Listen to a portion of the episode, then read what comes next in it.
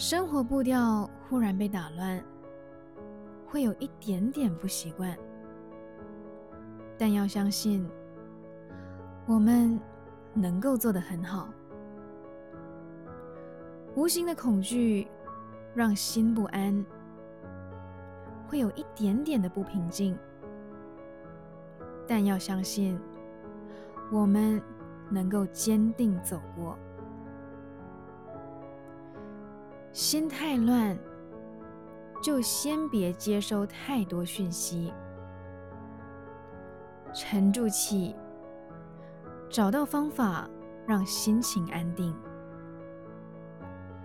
彼此的关心与自律，会带给我们足够的相信。我会好好的，所以你。也要好好的。